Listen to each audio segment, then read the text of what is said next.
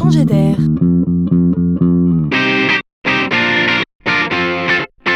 C'est la chronique de Laurent Collen. Parlons consommation. Avant, les grandes marques étaient des marqueurs de classe sociale. Aujourd'hui, c'est fini. Les marques n'ont plus de vocation statutaire. Elles sont, chacune sur leur marché, condamnées à se réinventer.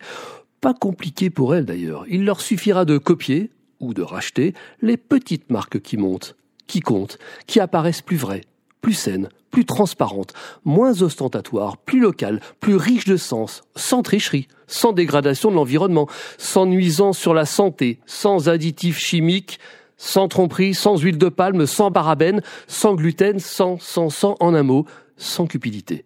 Les Français ont dit stop. Stop au consumérisme effréné. On achète moins, mais mieux. La déconsommation peut s'annoncer et pour la première fois, elle se voit dans les chiffres.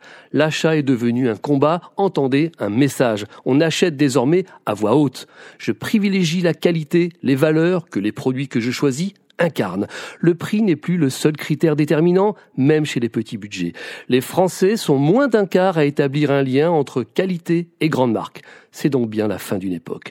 Les scandales sanitaires, industriels ainsi que les ententes illicites sur les prix ont eu raison d'elle. Si amour il y a eu, il a disparu.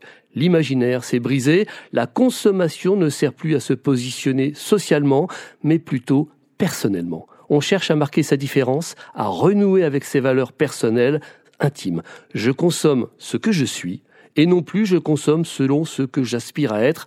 C'est une nouvelle ère.